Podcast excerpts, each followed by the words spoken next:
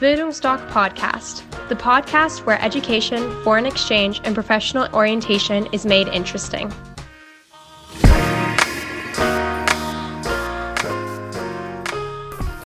Bildungsdoc Podcast, the podcast where education, foreign exchange, and professional orientation is made interesting.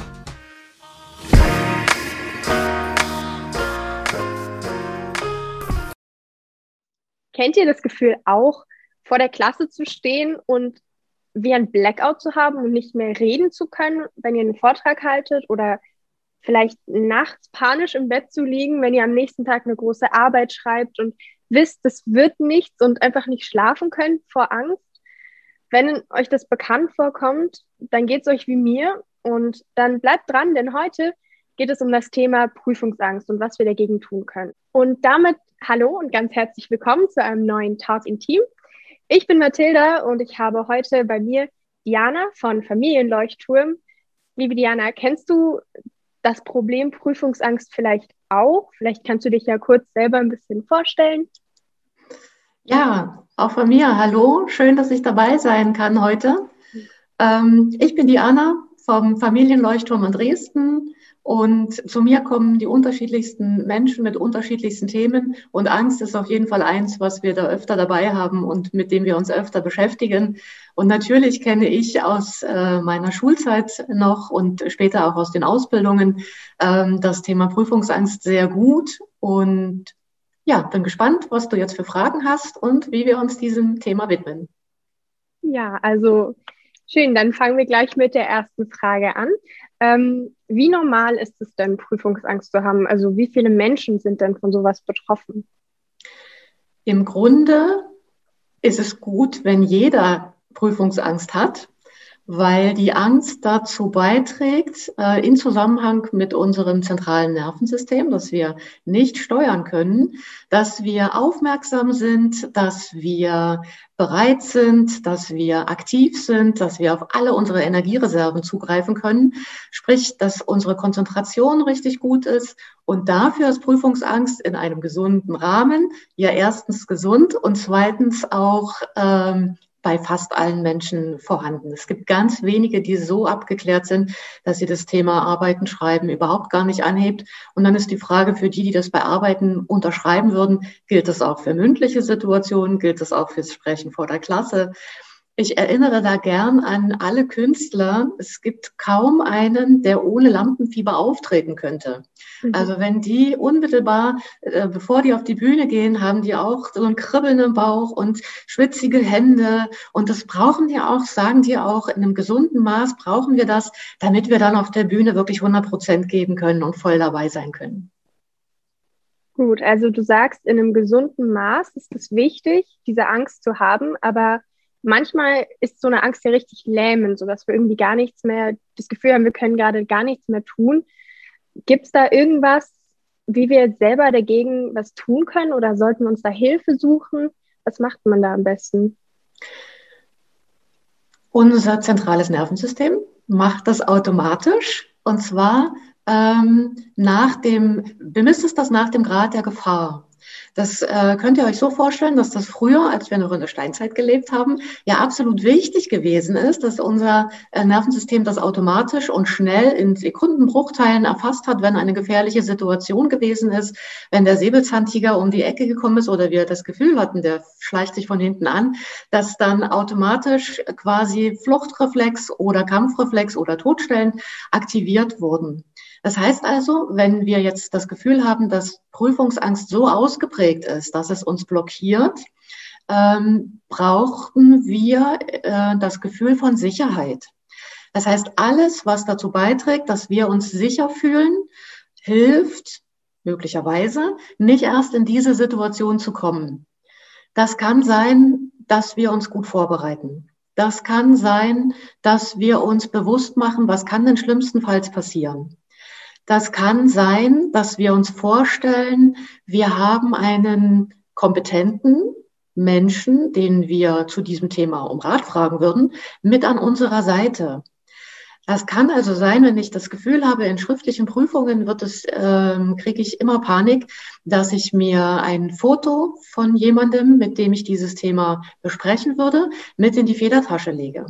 Das kann sein, dass ich, äh, gerade in schriftlichen Prüfungen geht das gut, den Stuhl neben mir, der ja eh frei sein muss, für diesen Menschen, der mir Kraft gibt, das können Großeltern sein, Nachhilfelehrer, äh, die Freundin, der Freund aus der Klasse oder ein Lehrer, der mir in der Grundschule schon mal wohlgesonnen gewesen ist. Ganz egal wer, wo ich das Gefühl habe, das gibt mir Sicherheit, den platziere ich quasi in Gedanken neben mich und habe den dann an meiner Seite und weiß dann, okay, wenn der dabei ist, dann kann es im Grunde schon nicht schiefgehen. Gute Vorbereitung kann helfen. Jetzt klappt das nicht immer mit der guten Vorbereitung, ist natürlich klar. Also wenn ich schon nachts vor der Prüfung fest oder vor der Arbeit festgestellt habe, Mist, ähm, ich bin jetzt nicht optimal vorbereitet, führt das nicht mehr zu einem sicheren Gefühl. Dann ist tatsächlich die Frage, okay, muss ich die Arbeit trotzdem mitschreiben? dann äh, muss ich durch. Was kann im schlimmsten Fall jetzt passieren? Okay, ich kriege vielleicht eine 5. Ähm, besteht vielleicht im Nachhinein die Möglichkeit, mit dem Lehrer zu besprechen, dass ich dann nochmal irgendeinen Kurzvortrag oder irgendwas besondere, besondere Leistung abgebe, um das wieder rauszuholen? Oder welche Möglichkeiten habe ich noch? Also alles, wo ich das Gefühl habe, das gibt mir Sicherheit, äh, das kann in dem Moment helfen. Und was noch wichtig ist, wenn dieser Blackout kommt, passiert es ja, weil unser Körper automatisch Stresshormone ausschüttet. Und es dauert eine Weile, bis sich diese Stresshormone wieder abgebaut haben. Das heißt also, wenn ich es schaffe, gerade in längeren Arbeiten, in Prüfungsarbeiten habe ich ja insgesamt zwei Stunden Zeit, wenn ich es schaffe, diese 15 Minuten, die mein Körper braucht, um diese großen Stresshormone abzubauen, wenn ich die überstehe, indem ich vielleicht was trinke, äh, vielleicht versuche tief durchzuatmen, vielleicht versuche die Schultern runterzukriegen, den Kopf wieder ein Stückchen anzuheben, also wieder in eine Aktivität zu kommen, aus dieser Lähmung herauszukommen und diese 15 Minuten abwarte, wo gar nichts geht, danach ist wahrscheinlich ähm, wieder ein gewisser Zugriff zumindest auf ein bisschen Wissen möglich. Okay, spannend. Also vielen Dank erstmal dafür, dass gibt schon mal viel, viele Tipps, was man machen kann, so in schriftlichen Situationen. Ich weiß nicht, vielleicht hast du noch Ideen, was man machen kann, wenn man zum Beispiel vor der Klasse steht und merkt, bei mir geht gerade gar nichts. Also zum Beispiel bei uns gibt es immer dieses, dieses Beispiel, ja, stellt euch vor, alle vor euch haben seltsame Masken auf oder sind nackt oder sowas. Also sowas gibt es ja immer als Vorschläge. Ich weiß nicht, ob das wirklich hilft, aber vielleicht hast du da eine Idee, wie man da am besten rangeht. Also das, diese Idee kann tatsächlich helfen. Ähm, es sind ja alles Schüler, ihr seid ja alle im Grunde im selben Boot.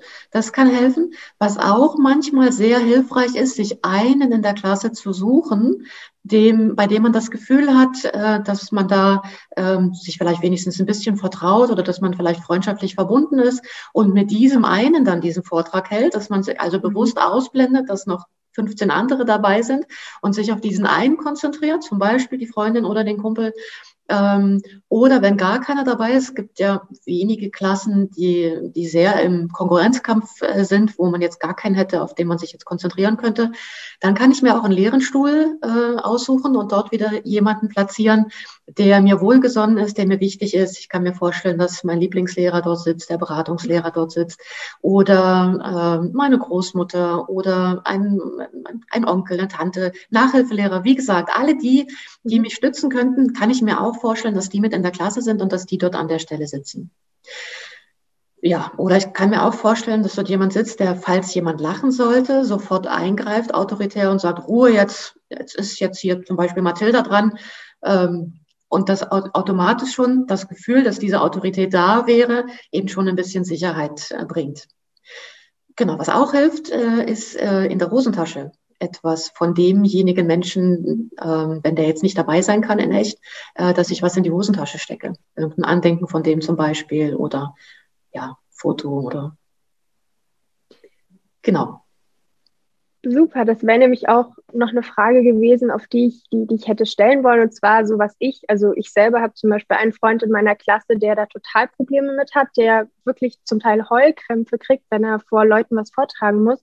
Und ich frage mich einfach, wie kann ich dann in dem Moment helfen, demjenigen, aber da hast du schon viel genannt. Also dieses, dass er sich dann an mich wendet, das ist natürlich eine sehr gute Idee.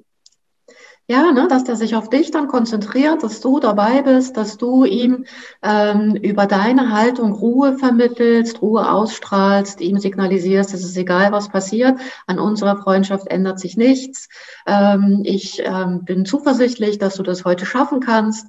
Und wenn du das sozusagen mit deinen Gedanken telepathisch in seinen Kopf hineinschickst, ähm, dann hast du schon ganz viel getan.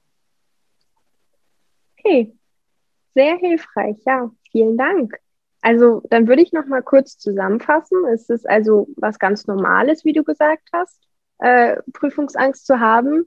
Und wenn sie zu stark wird, dann gibt es viele Möglichkeiten, die du schon genannt hast, wie wir dagegen vorgehen können. Und wir können uns auch bei anderen Leuten Hilfe suchen. Ist das richtig? So, genau. Wenn die Prüfungsangst so stark wird, wie du das gerade beschrieben hast bei deinem Freund, ähm, hilft es auch, wenn man sich mal einen Berater oder einen Coach nimmt. Da reichen manchmal schon ein, zwei Stunden aus. Man kann diese Angst, wenn die so sehr stark sich auswirkt und so sehr lähmend wirkt, äh, gut bearbeiten ähm, mit sogenannten energetischen Methoden. Ähm, das sieht zwar manchmal ein bisschen albern aus, aber das hilft super. Ähm, habe ich schon mit vielen Klienten so gemacht. Ich habe noch keinen einzigen Klienten gehabt, wo das nicht geholfen hätte. Und dann ist es in allen weiteren Prüfungssituationen oder ähnlichen Situationen, passiert uns ja immer wieder im Leben, dass wir irgendwie dahin kommen, ähm, dann fühlt sich das gänzlich anders an. Dann haben wir eine ganz andere Kraft in dem Moment. Okay, also wir müssen, es muss uns nicht unangenehm sein, wenn wir sowas haben, weil es ganz normal ist. Und wir können uns auch wirklich Hilfe dabei suchen. Das ist auch, glaube ich, wirklich wichtig, dass wir das nochmal sagen, weil vielen Leuten ist es dann in dem Moment auch einfach so unangenehm, dass sie es dann wieder verdrängen, bis sie das nächste Mal was vortragen. Und dann geht es einfach so weiter. Also Hilfe suchen könnt ihr auf jeden Fall, zum Beispiel bei Diana. Ja, genau. Ne?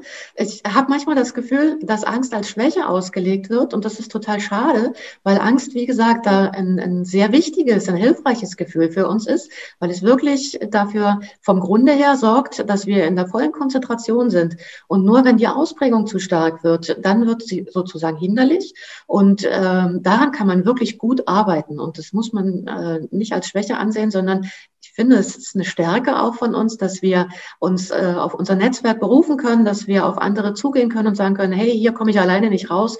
Ähm, welche Ideen hast du dazu? Beratungslehrer wären jetzt ähm, in eurem Bereich der erste Ansprechpartner aus meiner Sicht. Ähm, und wenn die dann einschätzen, das Problem oder das, die Ausprägung ist, äh, ist so stark, dass es sinnvoll ist, da von außen Hilfe zu holen, dann haben die sicherlich auch Ideen und Tipps, wer da in der Umgebung zur Verfügung steht. Gut, also Hilfe suchen, bei Freunden vielleicht zuerst versuchen, dann in der Schule gucken, wer kann mir helfen. Da gibt es bestimmt immer jemanden, Beratungslehrer gibt es wirklich an jeder Schule. Und dann, wenn das nicht hilft, dann könnt ihr auch euch an andere wenden, Außenstehende. Na gut, dann vielen Dank. Das ist auch schon alles, was ich was mich zu Prüfungsangst wirklich interessiert hat. Und ich finde, du hast uns auch sehr viel Information zu mitgegeben. Ich hoffe, das konnte auch allen Leuten helfen, die jetzt zugehört haben und zugeschaut haben, falls ihr selber mit Prüfungsangstproblemen kämpft. Ähm, also bei Fragen könnt ihr gerne Diana kontaktieren und vielleicht hast du noch ein paar letzte Worte an uns. Ja, genau. Am einfachsten ist, wenn ihr mir eine E-Mail schreibt unter post.familienleuchtturm.de ähm, dann können wir uns noch dazu austauschen oder eventuell uns treffen, wie auch immer, wie es sich gut anfühlt. Und zum anderen wollte ich euch gerne noch mitgeben, dass ich äh, regelmäßig Workshops mache, auch für Jugendliche zu verschiedenen Themen. Und äh, ja, freue ich mich jedes Mal darüber, äh, wie das, wie energiereich das ist und wie spannend und äh, intensiv die Arbeit dann ist. Ja, für alle Prüfungen, die jetzt anstehen, wünsche ich euch auf jeden Fall viel Erfolg. Genau. Ja, vielen, von mir auch viel Glück. Viele sind ja jetzt noch mit den mündlichen Abiturprüfungen demnächst beschäftigt. Also, wenn ihr Diana kontaktieren wollt, ich lasse euch auch die ganzen Informationen, zum Beispiel ihre E-Mail-Adresse, nochmal auf YouTube in der Infobox unten. Äh, hinterlasse euch das da, damit ihr sie dort auch äh, kontaktieren könnt. Ich lasse auch unsere Kontakte dort, falls ihr Fragen an uns habt oder ihr schreibt Fragen in die Kommentare unten auf YouTube. Und ja, dann vielen Dank nochmal an dich, Diana. Und es freut mich, dass ihr heute zugeschaut und zugehört habt. Und dann bis zum nächsten Mal. Talk in Team. Tschüss.